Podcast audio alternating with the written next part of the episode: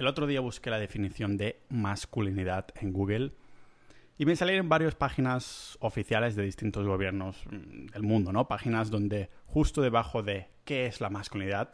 empezaban con la frase las raíces de la violencia contra la mujer. Lógicamente me tuve que poner las manos en la cabeza. ¿Cómo coño puede ser que buscando una definición oficial de un gobierno te salga ya directamente algo, que la masculinidad es algo relacionado con la violencia? ¿Desde cuándo hemos asociado el hombre a esto? Y no dejo de ver que feminismo aquello, masculinidad tóxica aquello, el patriarcado y ataques continuos y cada vez más abundantes al hombre. Opinando, eso sí, no argumentando, opinando, cómo el hombre moderno ha fallado a la mujer, a la sociedad y a los propios hombres. ¿Cómo no vamos a fallar si ni siquiera sabemos lo que es la masculinidad? No puedes ser algo si ni siquiera puedes definirlo, no puedes encontrar algo si no sabes lo que estás buscando. Y es que nadie tiene ni idea de qué cojones es realmente la masculinidad, aunque todo el mundo tiene en mente, eso sí, lo que no es o qué es la masculinidad tóxica. Lo que la sociedad hace es apuntar acciones de mierdas de algunos hombres específicos a rasgos deplorables y llamarlos masculinidad tóxica. Pero para empezar, no tendríamos que utilizar la palabra masculinidad porque por definición la masculinidad tiene su propio conjunto de características. Esto hace que llamarla tóxica sea redundante. Me refiero a que si no es masculinidad, entonces es otra cosa. Entonces es simplemente no masculinidad. Para ponerlo en perspectiva, por definición, la comida no es tóxica, a menos que comas plantas. No, la comida no es tóxica, ¿vale? Solo cuando se infecta por bacterias se vuelve tóxica, pero ¿llamarás a eso comida si ya no te lo puedes comer? No. Antes era comida, ahora ya no es comida. Lo mismo con un hombre que pasa a tener comportamientos deplorables. Antes ejercía quizás la masculinidad, ahora ya no. Si fueras un bebé que nunca ha probado sólidos, no sabrías diferenciar entre comida y comida podrida. O sea que, con esta perspectiva, para ti como bebé, toda la comida puede ser tóxica. Este es exactamente el enfoque que ha dañado o que la sociedad está apuntando con el dedo a la masculinidad. No tenemos ni puta idea de qué es, pero somos expertos en apuntar y diferenciar lo que sí es masculinidad tóxica y que además algunas veces dices, vale, es, uh, sí, machismo, uh, zorrear, pesas, coches deportivos incluso, pero ¿cómo definimos la masculinidad a secas? Muchos dirán que no deja de ser un constructo social, uno más, de los que hemos inventado, pero yo no lo tengo tan claro. ¿Estáis seguros de que la masculinidad es un constructo social? ¿De que no hay animales que puedan ser más o menos masculinos, más o menos femeninos? Hoy indagamos en esta definición y en lo que significa. Nos ponemos un poquito filosóficos y sé que esto os toca a muchos de cerca, porque como el 90% incluso más de la audiencia sois hombres, ah, así que vamos a ver de cerca este tema aquí en el podcast multipotencial de Pau Ninja.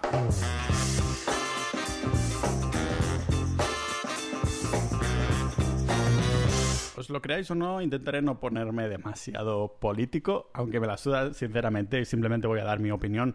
Como siempre hago, se puede estar de acuerdo o no, pero esto es un tema que objetivamente me gusta. Me gusta indagar un poco, porque no deja de ser filosofía si te lo paras a pensar, ¿no? Llegar a lo más dentro eh, del hombre en este caso, de, la, de personas en general, y no deja de ser un, eh, un tema psicológico, filosófico y bla, bla, bla, ógico, ¿vale? Muchos aspectos de este estilo, pero como siempre, antes que nada tengo que agradecer a los miembros de Sociedad.ninja si os queréis convertir también en un ninja de la vida, pues podéis apoyar el podcast económicamente yendo a sociedad.ninja por menos de lo que cuesta, ah, yo qué sé, un juicio contra tu exmujer al mes y formar parte de nuestra comunidad de Discord de multipotenciales, hombres y mujeres, eso sí, como la comunidad mayoritariamente es de hombres, pues también tenemos ah, mayoría de hombres ahí, aunque así, tengo que decir de alguna manera que las mujeres ahí dentro son como más activas, o sea, si miras el ratio dentro de Sociedad Ninja, ves que el, total, el rango de mujeres, que son bastante menores que hombres, son las más activas, las personas más activas. Y esto se, se aprecia un montón. Sea como sea, dentro tenéis episodios exclusivos con miembros de la comunidad, con personas de fuera de forma recurrentes, episodios solo para miembros, también boletines ah, solo para miembros y, lógicamente, pues también la comunidad en sí, que es la crema de la cuestión y un agradecimiento a todos los miembros actuales. Y lógicamente tenemos ahí también secciones como Day Game, relaciones y cosas así, que aunque no son per se de hombres, el tema del Day Game es 99,9% regido por hombres. así que nos llega de, de, cerca, ¿no? Aunque no hemos llegado ni a la sección de psicología, ni Day Game, ni demás a definir la, la masculinidad. Y yo creo que la verdadera se puede definir realmente con una palabra acción.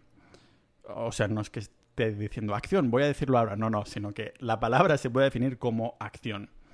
Y aún no siendo el único pilar, sí que la acción es lo más importante porque de ella deriva todo lo demás, todo lo que define al hombre. ¿Y qué lo define? Hoy en día la Unión Europea, las Naciones Unidas y todas estas organizaciones aseguran que tenemos que redefinir por completo el concepto de hombre. Quieren que hombre o masculinidad signifique lo que ellos quieran que signifique. ¿Y qué significa? Lo que ha significado durante decenas de miles de años, desde el hombre de las cavernas hasta el hombre moderno. Significa estoicismo, competitividad, conquista, dominancia. Rasgos que sonarán agresivos inicialmente para algunos, pero no dejan de ser rasgos que llevan a lo mismo, tomar acción. Es lógico que en un contexto moderno el hombre ha tenido que ir adaptándose a la evolución social de la sociedad para moldear estas características al contexto actual. Una conquista, ¿no? El rasgo de conquista que decíamos que antes significaba guerras y batallas, ahora significa conquista profesional. Una competitividad que se medía con la magnitud de la fuerza de los hombres de la tribu, ahora significa, por ejemplo, entrenamiento o conquistar a una mujer o algo por el estilo. ¿Sirven estos nuevos conceptos modernos, los mismos rasgos pero adaptados a la cultura actual, sirven para canalizar estos instintos, sin duda. Pero sospecho que el ataque a la masculinidad viene precisamente de demonizar estos rasgos en sus formas más básicas porque pueden ser peligrosos por el status quo de algunos. Dejadme explicarlo. El ser humano ha evolucionado guiado por las relaciones sociales. Sin la comunidad no estaríamos donde estamos hoy y desde tiempos prehistóricos se sabe que los hombres, igual que otros simios, han sido los que han llevado la batuta de la caza o la guerra. Pero ese hombre que no fuese lo suficientemente fuerte, que no tuviese suficiente coraje, que no tuviese suficientes habilidades o competencias para la tribu, o incluso el hombre que no se preocupaba de lo que el resto del grupo pensaban de él, bueno, es razonable asumir que quedaron fuera del equipo, fuera de la tribu, y por lo tanto sus posibilidades de morir aumentaban enormemente. Es natural querer ser gustado por el resto de personas, de buscar la validación y para conseguirlo seguimos volviendo a los básicos que nos pedían nuestras tribus, porque sigue arraigado en nuestros genes. Estamos hablando de la conquista en sus distintas formas, la toma de acción y la búsqueda de propósito. Todos son fines individuales, pero que benefician al grupo. Y ya sé que a día de hoy muchos de nosotros no tenemos que proteger el perímetro, no tenemos por qué levantar pesas pesados más que nuestros bebés gordos o las bolsas de la compra. Si queremos, hasta no tenemos ni que cambiar mm, nada de nuestro entorno. Podemos estar ahí cómodos. No tenemos ni que caminar para ir a trabajar. Lo podemos hacer remotamente desde casa. Pero estas comodidades sociales están aquí de hace, no sé, ¿cuánto tiempo? ¿100 años? ¿50 años? Incluso menos. Eso no elimina cientos de miles de años de evolución e instintos masculinos. El primer instinto arraigado dentro de esta evolución es la conquista. ¿Cómo no va a haber una agenda social mundial para pagar y redefinir la masculinidad? ¿Cómo no la va a haber si quien ha levantado a revolucionarse y quien ha levantado la batuta de las armas y batallas durante toda la historia han sido los hombres? Domestica a los hombres, cápale los instintos y te evitarás revoluciones y levantamientos en contra del status quo. Si pensamos en conquista, pues pensamos en batallas la mayoría, en la guerra, en las armas, en la violencia, que no digo que, que sea bueno, ni mucho menos, pero, por ejemplo, siempre han sido las tecnologías militares las que han hacen, han generado grandes avances para la tecnología, para los civiles, para nuestra sociedad. Si tenemos ahora mismo, si ahora tenemos cámaras digitales, ambulancias, ordenadores y mil cosas más, es gracias a querer ser superior al enemigo por nuestro afán de conquista. Tecnología que sale primero del campo militar. Todo hombre tiene dentro suyo cierto, al menos cierto afán de conquista, en mayor o menor medida, ¿no? En mayor o menor grado. Y también que puede tomar distintas formas, no solo batallas físicas, lógicamente, como hemos dicho antes, lo de canalizar en la sociedad actual. Quizás por un afán dirigido directamente por nuestra biología, con una hormona como la testosterona que guía no solo la agresividad, sino también la asertividad, que significa ser firme con las decisiones que tomamos. Si es la biología que nos hace tener estas características, estos rasgos, podemos decir que los hombres nacen con la motivación de conquistar. Algunos quieren conquistar el mundo, otros quieren conquistar proyectos personales, otros quieren conquistar mujeres, otros quieren conquistar una o varios negocios y otros quieren conquistar picos de montañas o cualquier cosa en cualquier deporte. Siempre hay algo nuevo que conquistar. Mi podcast es un reflejo de lo que quiero decir. Ya no estoy, no estoy hablando solo de los temas que trato, como conquista, de querer aprender más, sino por el podcast en sí mismo, el proyecto. Y es que no veo techo, ¿no? Es, esta es la conquista pura, no ver techo. Nunca podré tener suficientes episodios del podcast aprendiendo cosas y conociendo ninjas, ¿no? Nunca podré estar lo suficientemente mamado, nunca podré estar lo suficientemente fit o fuertote de ir al gimnasio. Nunca podré tener suficientemente dinero, nunca podré tener saber suficiente historia, nunca habré, yo que sé, conocido suficientes personas interesantes que se vienen de invitadas haciendo de game, por ejemplo. Nunca habré entrado por la calle a chicas suficientes, cosas por el estilo. Mientras que antaño, los romanos tampoco veían un fin a las partes del mundo que podían conquistar. Esta analogía como con un proyecto mío y algunos que vosotros tendréis es la versión moderna de, la conquista, canalizada para que la sociedad no se vaya de madre. No ver techo es la forma más pura de, de conquista, pero en Ninjas de la Vida Decir que quieres conquistar es muy distinto a tomar acción para hacerlo. ¿Os acordáis cuando os dije al principio que el sinónimo de masculinidad es tomar acción? Pues no tomar acción es un lujo solo accesible al hombre moderno, no al ancestro superviviente, al, al estado natural del ser humano, al fin y al cabo, esta supervivencia. Hay una versión del mundo en la que puedes sentir cosas, pero a la vez que te importe una mierda como te sientas y tomes acción igualmente. Si me siento triste, esto no tiene por qué cambiar cómo actúo, no cambia las cosas que hago o las cosas que tengo que hacer. Los días que no tengo ganas de ir al gimnasio, pues voy sin ganas, voy igualmente. Si siento, por ejemplo, el miedo al rechazo apoderándose de mi cuerpo, con más razón aún tendré que lanzarme a por el, el beso, ¿no? Si hoy no tengo ganas de escribir ese maldito guion que hace días que se me resista, pues hay algo mágico en forzarte a hacer esa acción que no sientes que quieres hacer, pero que tienes que hacer y terminas haciendo. Si hoy me levanto por la mañana cogiendo el día por los cuernos y tengo un negocio que manejar, una rutina en la que entrenar y mil cosas más, pues genial. Pero si hoy me levanto triste, sigo teniendo que hacer exactamente la misma mierda. ¿Qué tiene que ver? ¿Qué cojones tiene que ver las emociones, lo bien o mal que me sienta hoy, con las cosas que tengo que hacer? Absolutamente nada. En la sociedad actual, que nos ha hecho creer que merecemos una comodidad emocional que nunca antes en la historia de la humanidad se había visto, nuestras emociones no tienen nada que ver con la cruda realidad de este mundo.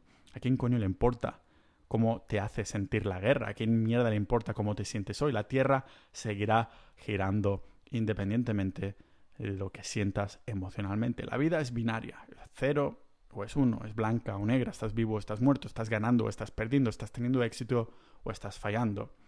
La gente obsesionada con ellos mismos y cómo se sienten en todo momento y de mientras el tiempo va pasando, echa la vista atrás, solo se pueden quejar de lo que han hecho, ¿no? De lo que no han hecho, más bien dicho, lo que no han conseguido. Pues claro, si, si ponías tus emociones como excusa por delante para no tomar acción, ¿cómo no vas a estar así, no? Esta obsesión moderna con la búsqueda de la felicidad es uno de los mayores problemas de Occidente, porque nos hace como engreídos, como que nos merecemos la felicidad inherentemente y debería ser nuestra única obsesión. Ni siquiera creo que los humanos evolucionaran para ser felices. No creo que la felicidad sea el objetivo, niños de la vida. La verdadera meta es el propósito que he mencionado varias veces en este podcast. Es el propósito, la sensación de cumplimiento y realización. Hace unas semanas, para ponerlo en perspectiva, puse un tweet argumentando como en un estado de supervivencia, repito, en un estado de supervivencia, la depresión no existe. La depresión no existe en un contexto de supervivencia, el estado natural del ser humano. Si os fijáis, cuanto más nos alejamos de este estado de supervivencia, más deprimidos nos sentimos. Quizás sea por esto que el hecho de ayunar, de no comer durante bastantes horas, sienta tan bien mentalmente, o el minimalismo, el hecho de poseer poco, también de tener un propósito en la vida, el entrenamiento de fuerza, el ejercicio en general o algo tan básico como, no sé, hacer cosas con las manos. Quizá por esto en los países menos desarrollados hay menos depresión y en cambio en los países que tienen la vida solucionada, la depresión está por las nubes. Ahí tu vida es tan cómoda, te sientes. te tienes que, que, preocupar de tan pocas cosas, tu vida está tan arreglada, que lo único que tienes que hacer es estar ahí sentado y preocuparte de por qué aún no eres feliz o de por qué no lo eres más. La manera en cómo tratamos la tristeza, la depresión o hasta la felicidad está tergiversado. ¿Quién te ha dicho que tienes que buscar la felicidad como objetivo vital en primera instancia? La felicidad está totalmente sobrevalorada. Ya lo he dicho mil veces en el podcast. Si tienes un estilo de vida que te llena, serás feliz porque la felicidad viene en forma de subproducto de lo que haces en tu día a día. Por esto reitero constantemente hacer el zoom out, ¿no? la vista de pájaro, ver las cosas con, con perspectiva. No es casualidad que haya rasgos de la masculinidad que se han mantenido también atemporales y no se han intoxicado con fantasías fantasías y narrativas mediáticas. Piensa, por ejemplo, en el cultivar sabiduría, uno de los rasgos enormes, ¿no?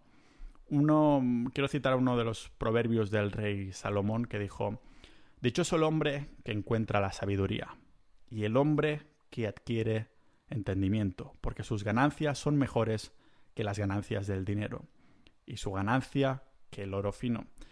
Ella es más preciosa que los rubíes y todas las cosas que puedas desear no se pueden comparar con ella. La longitud de los días está en su mano derecha, en su mano izquierda riqueza y honor. Sus caminos son caminos de deleite y todos sus caminos son paz. Ella es el árbol de vida para los que de ella echan mano y felices son todos los que la reiten. Ah, los historiadores y filósofos consideran eh, al rey Salomón como uno de los hombres más sabios que jamás ha pisado la faz de la tierra. En el manual de, instrucciones para sus hijos, el libro de, lo, de Proverbios, del cual he sacado esta cita, insiste constantemente en la idea de que buscar sabiduría es la piedra angular para ser masculino, un hombre. En cada uno de los capítulos de este libro vuelve a la idea de que está seguro que la sabiduría prolonga la vida, te permite elegir amigos, ¿no? Al fin y al cabo, y colaborar con socios que valen la pena, evitando a hombres y, mujeres que solo te acabarán apuñalando por la espalda si tuvieran ah, la oportunidad, como mi ex. Pero en la sociedad contemporánea actual, esta sabiduría ah, gandalfiana está en declive. Sí que he escuchado llamar a alguien inteligente o algo así, pero poco se usa la palabra sabio. La sabiduría al fin y al cabo viene de la experiencia, de aplicar tu inteligencia, inteligencia es mental, para combinarla con acciones de vidas, que son experiencias. Esta combinación mental y experiencia es lo que forma la sabiduría, aplicar y teorizar, o más bien al revés, ¿no? Teorizar y aplicar. ¿Quieres ligar con una chica que no conoces? Entonces existen montones de trucos de Tinder, claro. ¿Para qué vas a salir a la calle e intentar conocer a una mujer en persona, con lo que cuesta esto, con lo fácil que es estar tumbado al sofá haciendo matches y hablar por ahí? ¿Quieres vaciar la mente de las preocupaciones del día a día? Pues podrías ir a caminar, jugar también a juegos de mesa con la familia, podrías ir a correr, a levantar pesas, meditar. Pero es más fácil mirar Netflix o jugar a videojuegos durante ocho horas. ¿Tienes hambre? ¿Qué mejor manera que hacer que te traigan a lo mejor comida a casa con una aplicación y así no tienes ni que cocinar. ¿Por qué molestarte? A ir al gimnasio, intentar comer bien o ayunar. O sea, la sabiduría en sí es conocimiento aplicado. Una mujer no puede ser sabia, pues por supuesto, pero aquí estamos hablando del hombre, ¿no? Hombres que en un contexto natural tenían que salir a cazar, a aplicar el conocimiento que tenían del entorno para acumular experiencias de vida.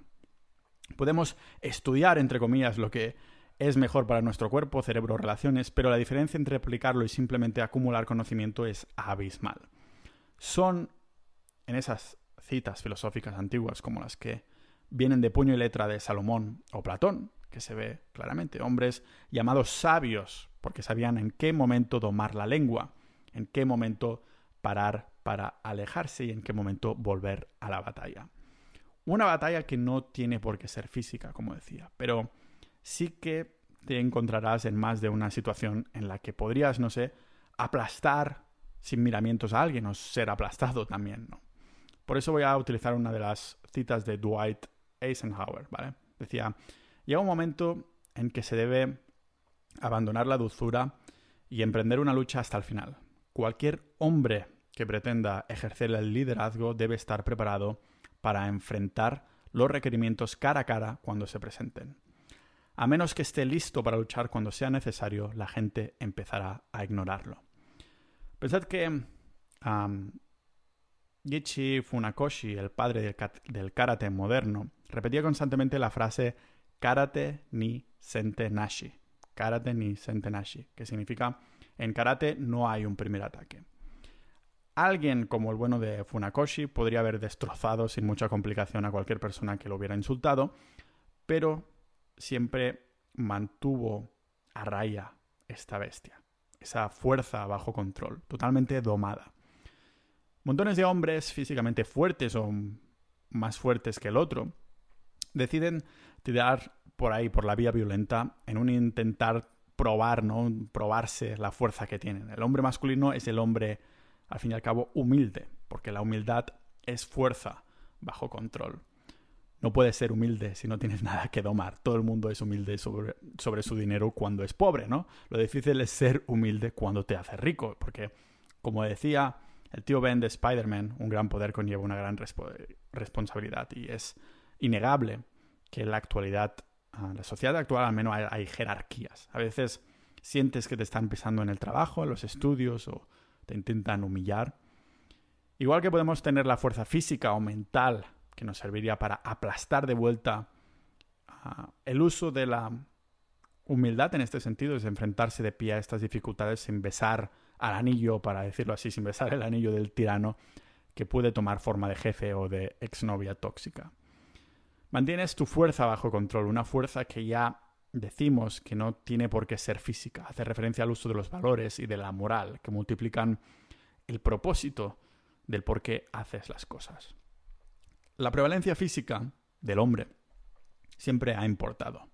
Por algo tenemos testosterona, una hormona anabólica que crea músculo, agresividad y drive, ¿no? Asertividad. Pero esto, en línea de tener esta, esta bestia bajo control, no quiere decir que tengamos que ser un robot sin emociones. Y si no, escuchad lo que decía Epicteto. Epicteto decía, algunas cosas están bajo nuestro control y otras no. Las cosas bajo nuestro control son la opinión, la búsqueda, el deseo, la aversión y, en una palabra, cualesquiera que sean nuestras propias acciones. Las cosas que no están bajo nuestro control son el cuerpo, la propiedad, la reputación, el mando y, en una palabra, todo lo que no sea nuestras propias acciones. Vered, a Ninjas de la Vida, la idea de que el hombre debe mantener el labio superior rígido y ser como un robot estoico, sin emociones, había estado en el aire durante gran parte del siglo XIX. En cambio, durante el siglo XXI todo parece que está, como decíamos antes, reinado por las emociones. La conciencia o inteligencia emocional nos enseña que sí, que nuestras emociones tienen validez, pero que ni mucho menos todo está bajo nuestro control, que la manera en cómo nos sentimos no es el centro del universo no me siento ni mujer ni hombre, ¿no? Que todo el mundo me tenga en cuenta, que todo el mundo lo sepa y que cambien el idioma y hasta el puto diccionario entero solo para complacerme. O yo qué sé. Hace unas semanas veía artículos que decían comer carne es machista o las criptomonedas son machistas. no sé, cada vez estamos viendo más afirmaciones de este tipo que en vez de apelar al sentido común y a la lógica, están centradas al copodenievismo, ¿no? a la singularidad de cada individuo como si fuera una fuerza superior al conjunto social. Uno de mis libros favoritos es, se llama El Salto Social, que me he leído ya un par de veces, y apela a la ciencia psicológica y social de lo que ha llegado a ser el ser humano, de que hemos llegado hasta aquí precisamente por estas relaciones, ¿no? Esta psicología y, psicología social. El hombre es quien, por el conjunto del grupo y el rasgo de la conciencia e inteligencia emocional, es primordial para que el grupo se haga más fuerte en conjunto. Estamos hablando del ser humano en general, ¿vale? Esto es lo que nos permite estar, llamémoslo, emocionalmente disponibles y por lo tanto ser empáticos. Pero también saber cuando ciertas emociones, como por ejemplo la ira, harán más daño que bien.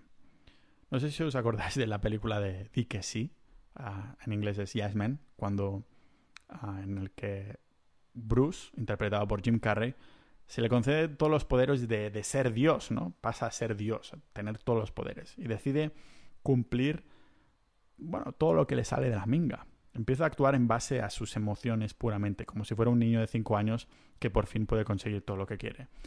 Y lógicamente, al actuar según sus emociones exclusivamente, todo termina como era de esperar. Fatal.